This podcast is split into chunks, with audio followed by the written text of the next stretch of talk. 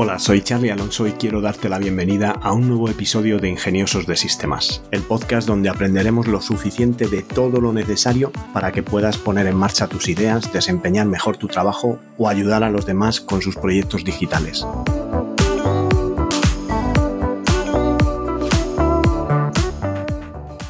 Hoy toca hablar de tecnología, pero antes déjame que os recuerde que tenolitas.com es un servicio de asesoramiento low cost donde podéis contratar vuestro plan de asesoramiento tecnológico por el precio de un par de cafés y hacer vuestras preguntas para poder contar con mi ayuda y poner en marcha vuestro negocio digital.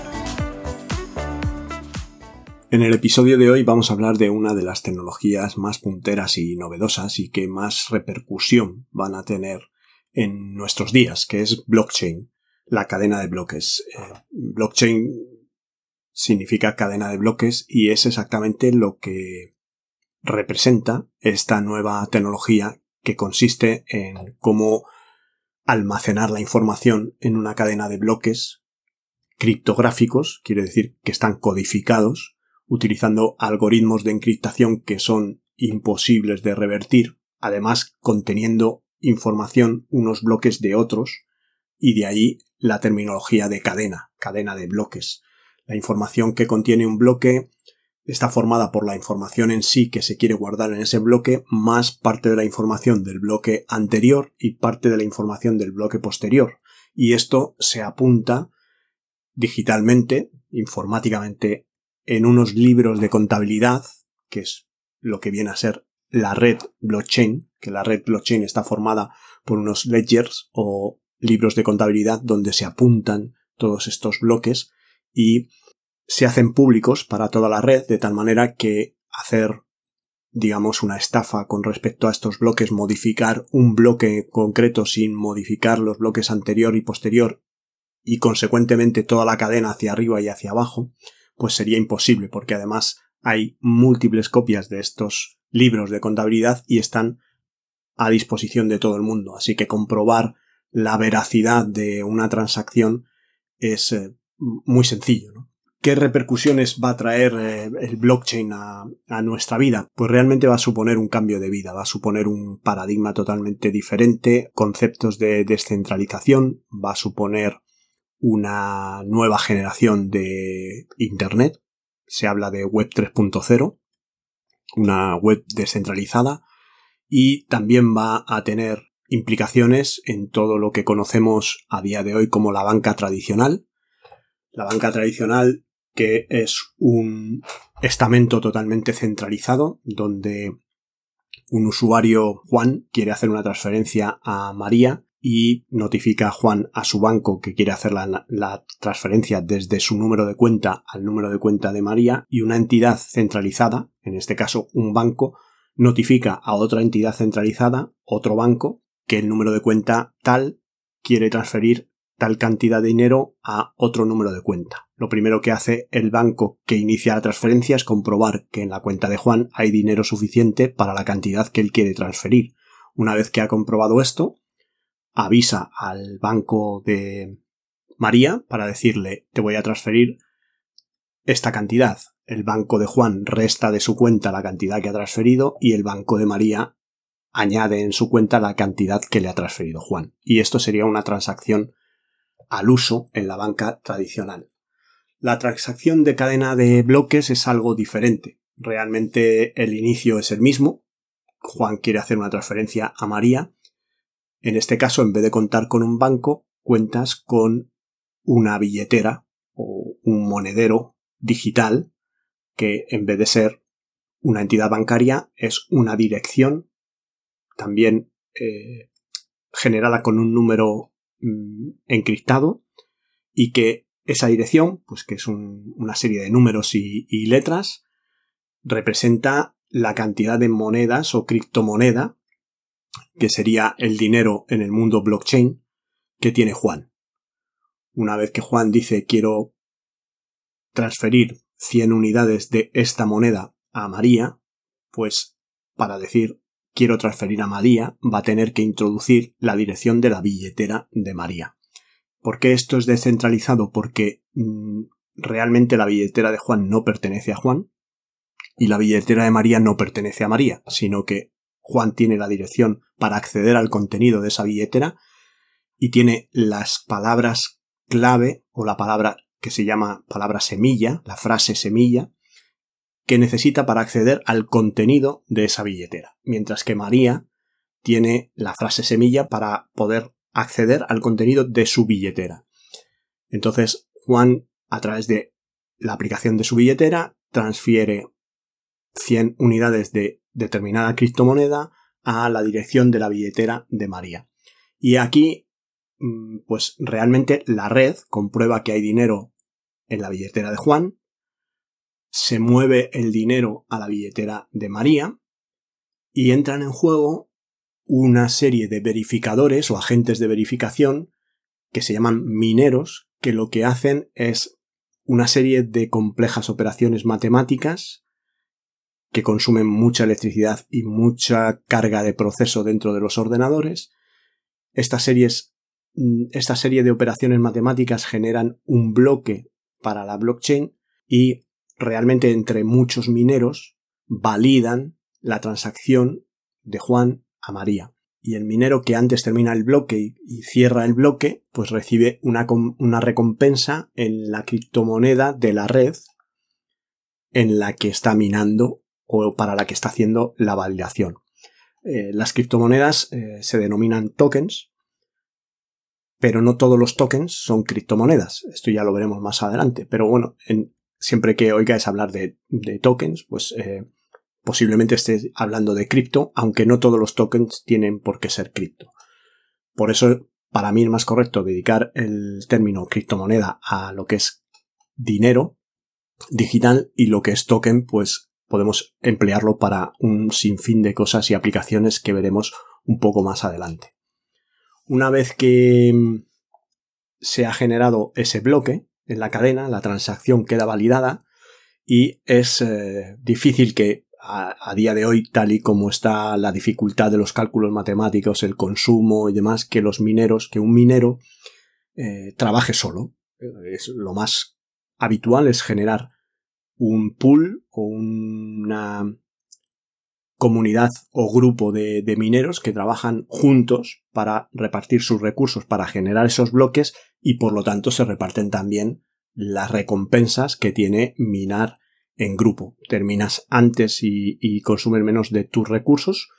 pero también la recompensa es repartida entre todo el pool de, de mineros que trabajan para verificar y generar estos bloques. Realmente dentro del mundo de blockchain como criptomonedas, los más conocidos pues son Bitcoin y Ethereum. Realmente es extraño que no hayáis oído hablar de estos dos eh, pilares fundamentales de las criptomonedas de, hoy en día.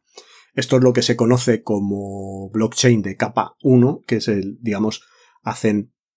realmente lo que es la criptomoneda, pero a partir de ahí, blockchain va más allá de la tecnología y aparece en el mundo de blockchain los contratos inteligentes o smart contract. Realmente lo que hacen estos contratos inteligentes es la definición de programas informáticos. estos contratos inteligentes se programan en lenguajes de programación que muchos son propietarios de las cadenas de bloques o blockchain donde se crean los contratos inteligentes. Aquí es donde Ethereum se diferencia de Bitcoin. Bitcoin es un exclusivo refugio de valor porque es solo dinero digital que puede valer más o menos, pero Ethereum es una red que tiene contratos inteligentes y que permite, en un lenguaje eh, específico de esta red, generar unos contratos del tipo, si yo te contrato un transporte de una mercancía del sitio A al sitio B, podemos programar un contrato para que cuando tú a través de una serie de pruebas certificadoras me garantices que ha llegado al sitio B, se ejecute el contrato inteligente y a ti se te devengue la cantidad que habíamos acordado pagar por ese transporte que has realizado y que has podido certificar en la red. Y a partir de aquí se puede mezclar el mundo real o físico con el mundo digital o blockchain.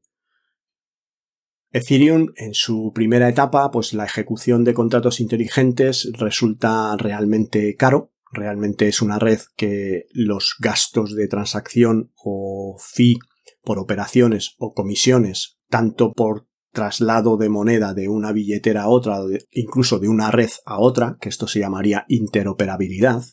cuando tokens de una red pasan a otra red y operan entre sí, o redes diferentes de blockchain, pues aquí aparecen otras redes de, que se denominan de capa 2 o de segunda generación, como puede ser Solana o como puede ser Cardano,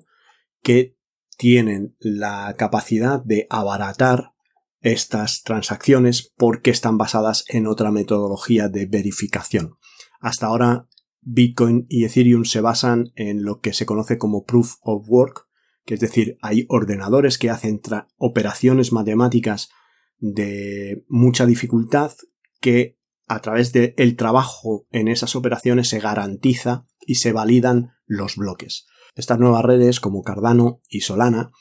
se basan en lo que se conoce como proof of staking. El staking es, eh, digamos, bloquear una serie, una cantidad de monedas eh, para ponerlas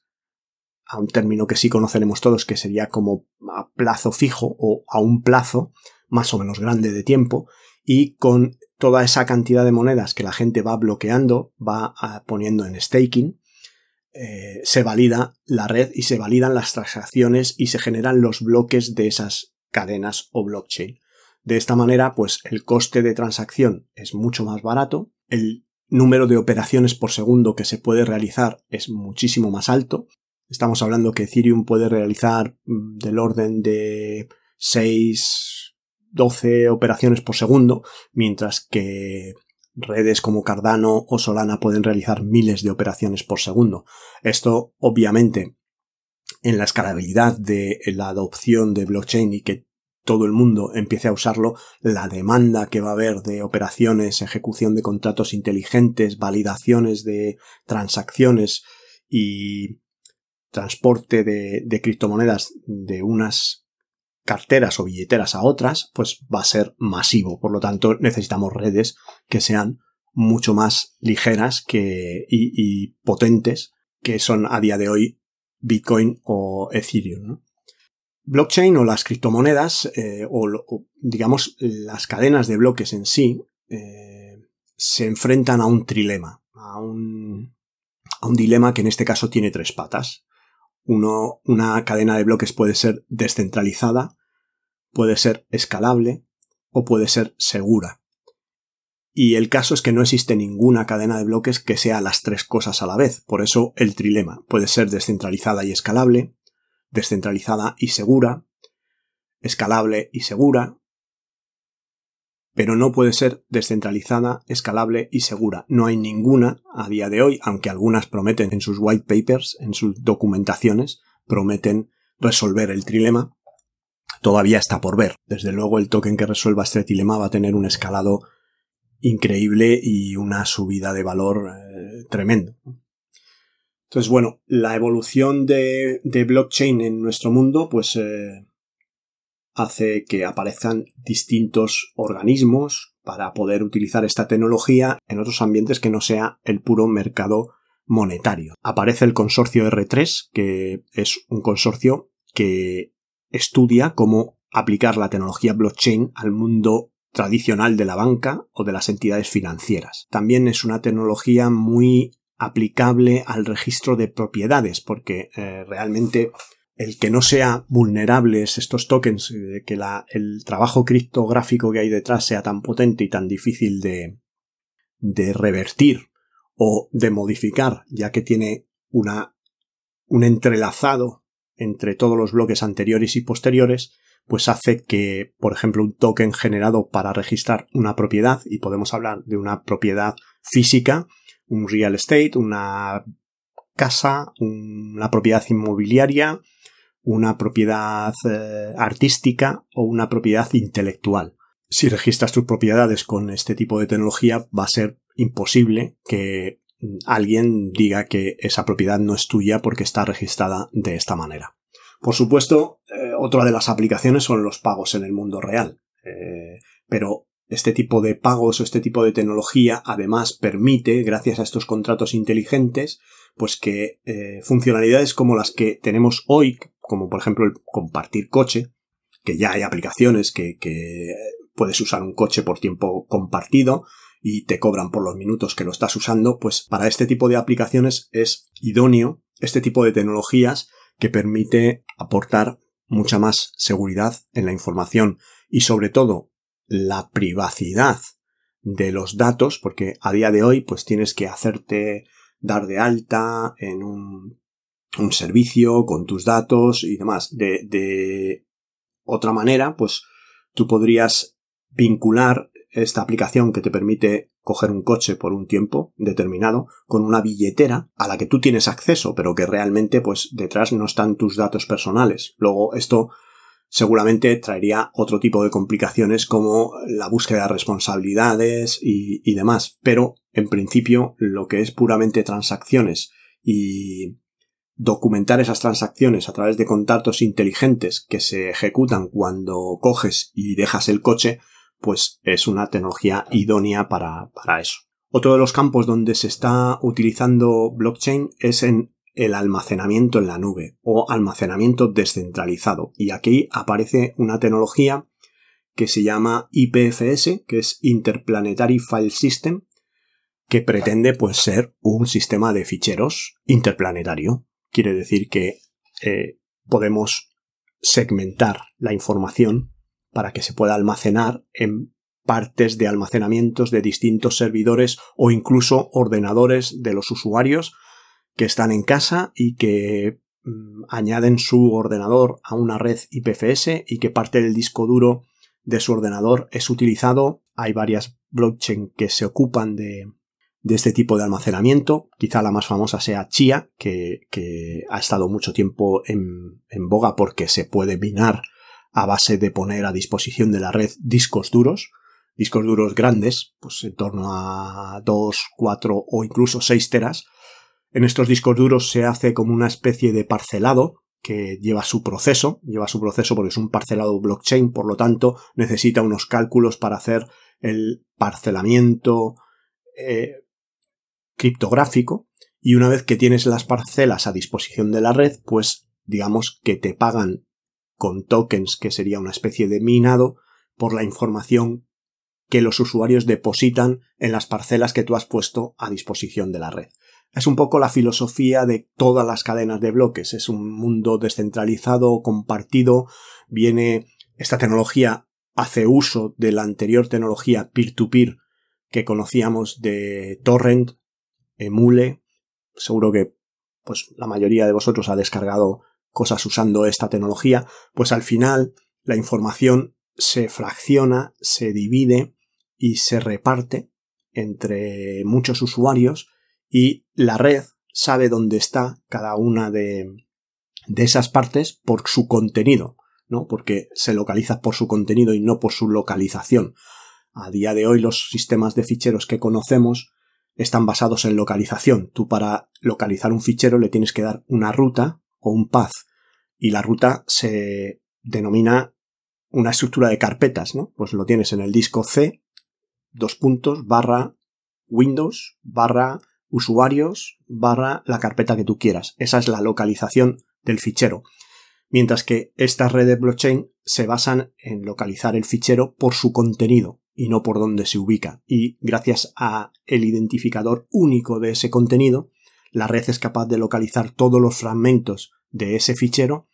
en todas las ubicaciones donde se encuentra. Y además con unas técnicas redundantes que si no puede rescatarlo de una de las ubicaciones va a buscar una ubicación alternativa de donde recuperar este fichero. Por lo tanto, aquí aportamos un montón de seguridad, un montón de redundancia, un montón de privacidad, porque realmente no estamos identificados eh, con esos ficheros. Y esto me lleva a hablar del siguiente campo donde blockchain va a tener mucho que decir, que es en la identidad digital. Imaginaros que eh, usar esta tecnología para definir vuestra identidad digital y que vuestra identidad esté basada en una dirección o en una palabra semilla o en un token eh, que realmente pues, bueno, pues no haya que intercambiar vuestros datos personales cada vez que se interactúa con un servicio, sino que realmente pues dando una billetera, dando un, token, podéis eh, registraros en cualquier tipo de servicio sin necesidad de dar toda esa información personal. Otro campo donde es muy aplicable y donde hemos venido sufriendo pues todos estos años el tema de la piratería o que los autores se quejan de que realmente es muy difícil garantizar su autoría es el mundo de la música, donde gracias a esta tecnología se va a poder certificar quién es el autor y se va a poder hacer un, uso más eh, eficiente de blockchain en el mundo de la música digital y de la creación de contenidos digitales en general. Los servicios públicos gubernamentales están tratando de hacer lo que llaman BitNation o Nación Bit, que, al realmente Bit es de Bitcoin o lo que sería una nación blockchain que permita mm, realmente utilizar esta tecnología para identificarte en cualquier red pública servicio gubernamental, lo que viene siendo hoy el, el DNI digital o otras eh, certificados digitales, otras maneras de autenticarse en servicios que en un futuro usarán blockchain y serán muchísimo más seguros. Seguridad social, sanidad, eh, hay ya cadenas de bloques como VeChain o VeChain que está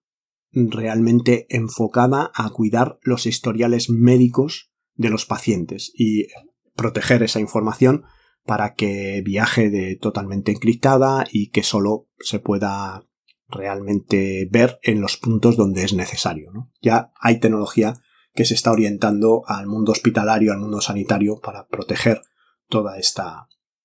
información. Y como decía antes, pues lo que es la gestión de autorías y derechos de autor, que subes un libro a una plataforma de registro,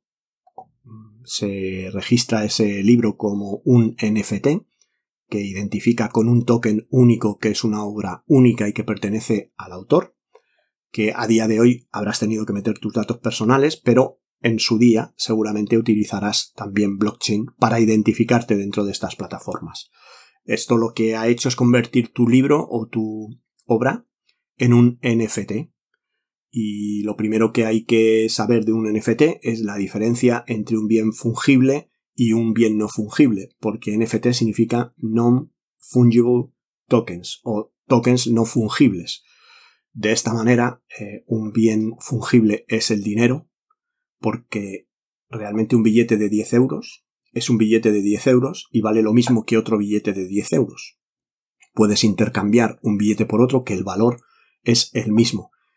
Y se pueden eh, perfectamente fundir, te puedes gastar un billete de 10 euros y mañana te puedes gastar otro billete de 10 euros que tendrá el mismo significado, 10 euros, y comprarás más o menos lo mismo. Pero en un bien no fungible, realmente eh, un bien no fungible es único y no se puede intercambiar porque el valor que tiene no es comparable con el valor de cualquier otra cosa. Tú puedes equiparar bienes no fungibles para conseguir otro bien fungible, pero realmente los valores no son, son únicos. Un cuadro solo hay uno y tiene ese determinado valor. No hay dos cuadros iguales. No hay dos libros iguales. Todo lo que se refiere a exclusividad, autenticidad y una obra única, pues debe ser protegida con un no fungible token que sería un NFT, que es ideal pues para las obras de arte, para las creaciones digitales, para creaciones literarias, musicales o incluso cinematográficas. Al final eh, podemos convertir cualquier cosa en un NFT. Eh, aquí hay redes de blockchain como puede ser Solana, que se ha especializado en el mercado de blockchain y donde habréis visto seguramente que colecciones de blockchain que realmente es, los NFTs tienen un carácter coleccionable, al ser únicos,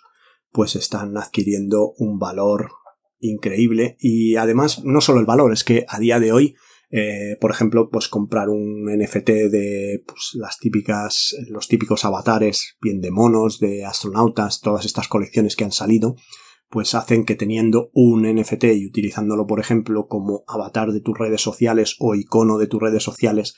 te convierte en una persona exclusiva, una persona que entiende la tecnología, que es moderna, que está al, eh, con los nuevos tiempos y realmente te da un te recubre de un halo de exclusividad y un poco glamour, que, es lo que hace que estas colecciones estén incrementando tanto su valor y que hayamos visto cantidades eh, desorbitadas por el pago de estos, de estos NFTs. Y bueno, por concluir un poco, pues que obviamente a partir de ahora, de dos años acá, ha habido una evolución de las redes blockchain mm, masiva. A día de hoy, redes como Cosmos, que con su token Atom son ecosistemas donde puedes crear muy fácilmente tu propia blockchain. Yo os animo a que echéis un vistazo en la página web de Cosmos, por ejemplo, y, podáis, eh, os voy a dejar el enlace en las notas del, programa, y podáis ver pues todo lo que es los lenguajes de programación que se usa para ejecutar los contratos inteligentes o eh, simplemente el ecosistema y cómo se interopera o cómo se hablan entre sí a través de un hub de comunicaciones entre unas blockchain y otras. Incluso hay un framework que te permite desarrollar esos contratos inteligentes en lenguajes comunes como JavaScript, que es, va a ser la tendencia, porque hasta ahora, cuando ha salido la novedad, pues cada cadena tenía su lenguaje, uno será Go, otro será, bueno, hay pseudo lenguajes de programación que son un montón de ellos, ¿no? Pero al final, lo que interesa es que esto se estandarice y se pueda utilizar lo que ya conocemos, como pueda ser JavaScript o incluso Python, para hacer estos contratos inteligentes sin tener que complicarnos la vida y aprender nuevos lenguajes de programación para hacer estos contratos. Esto va a ser realmente eh, una revolución. Realmente blockchain va a revolucionar el mundo tal y como lo conocemos. Y yo os animo a investigar esta tecnología y sobre todo Web 3.0 porque es algo que va a generar muchísimos puestos de trabajo y donde los jóvenes y los profesionales de jóvenes que aparecen en el mercado laboral van a tener un montón de oportunidades. Y es a día de hoy donde hay que ser pionero en esto y donde todavía no está muy explotado ni es muy conocido, por lo tanto es eh, realmente una buena oportunidad para desarrollar vuestras, vuestras carreras. Por mi parte nada más, hasta aquí el episodio de hoy. Espero que podáis seguir este podcast en las principales plataformas. Muchas gracias por vuestras valoraciones y comentarios en Apple Podcast, por vuestros me gusta en iVoox y Spotify. Y gracias por estar al otro lado y querer formar parte de esta comunidad de ingeniosos de sistemas. Nos encontramos en el próximo episodio y que tengáis un ingenioso día.